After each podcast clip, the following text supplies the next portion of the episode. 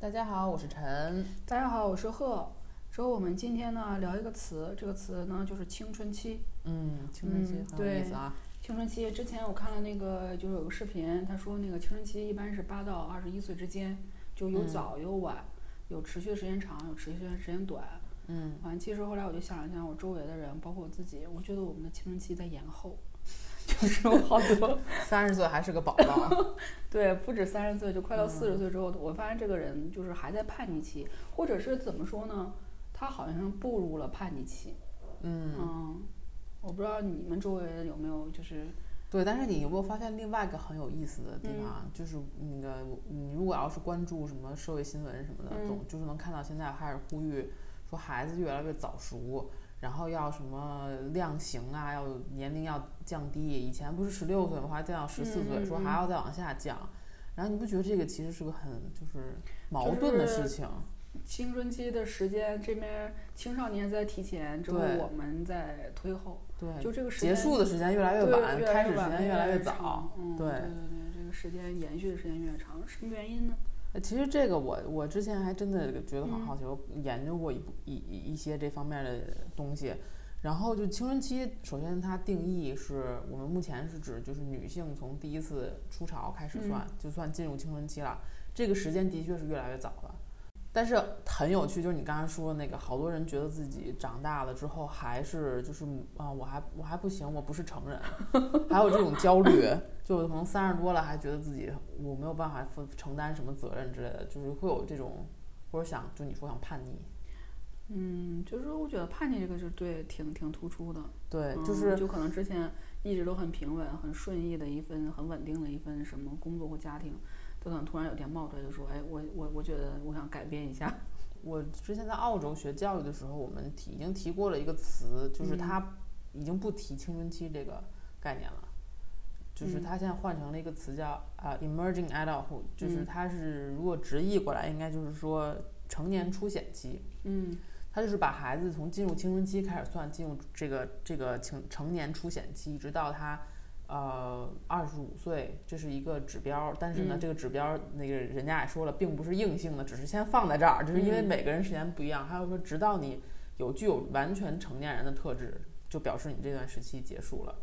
所以这个我觉得现在还是比较符合我们现在在谈论的这么一个一个状态的。所以我们要先在说这个青春期怎么样之前，先来就是想一下为什么在这段时期，就是会突然好模样样的，你的嗯人生有了一个很叛逆的阶段。就是我们其实这个是有一个很有意思的说法，就是在有有一些教育学家做的研究，包括儿童心理学家，他研究就发现青春期这个东西是很大一部分程度是一个社会影响的产物。嗯呃，当时我记得我看到文献就是很有意思的一个是说，当然这个研究比较早了，教育学家他在某一个太平洋群岛上某一个岛上，然后找了一个完全与世隔绝的一个民族，嗯。一个村部落吧，嗯。然后研究他们当地的孩子，发现这些孩子没有青春期，就他们没有所谓的这个青春期叛逆，就是他们一出生，男孩儿女孩儿就已经有了非常明确的分工，也就是他们没有被当成孩子去，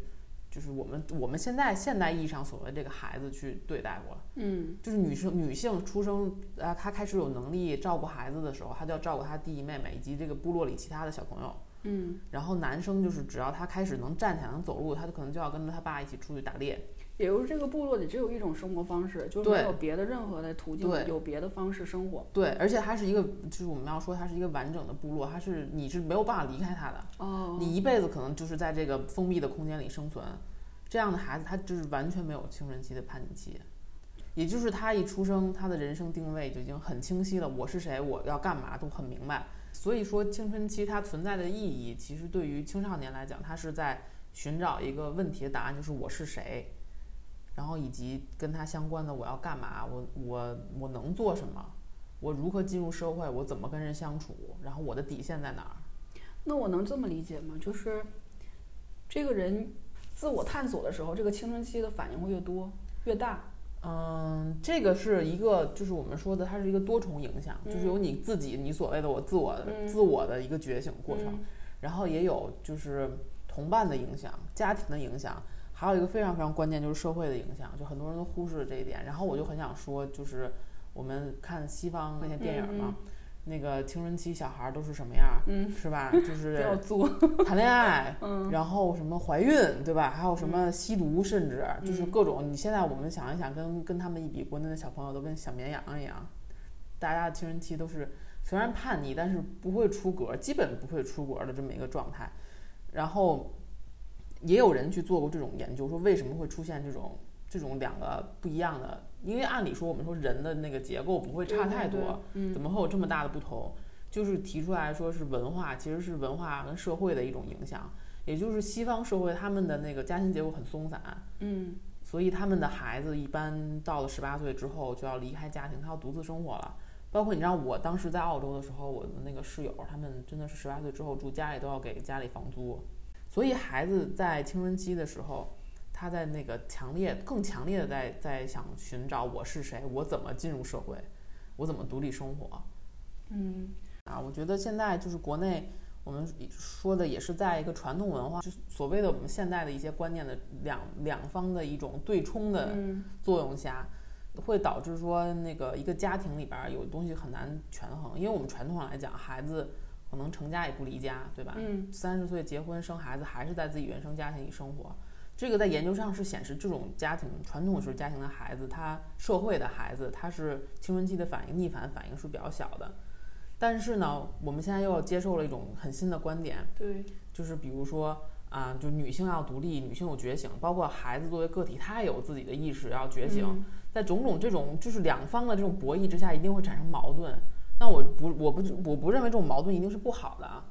它有可能代表的一种就是碰撞之后有产生一种新的嗯新的力量。对，而且还说到这个青春期，就是我们刚刚说到的这个成年出显期，它有几个特征，嗯我记不太全了，但是有几个我印象很深刻的。它一个是说，啊、在这段时间里边，人可能是会比较呃比较动荡的，就是在这段时间会频繁的换工作，比如、哦会频繁的换伴侣，或者频繁的换居住地址，就是你始在始终处在一个不稳定的状态下，嗯。这会导致你的那个就是你你成年期的那个滞后，有可能。这是你就是这段时间会发生的一个 事情。然后还有呢，就是就是你还可能没有经历社会的毒打那么狠，还对生活有期待。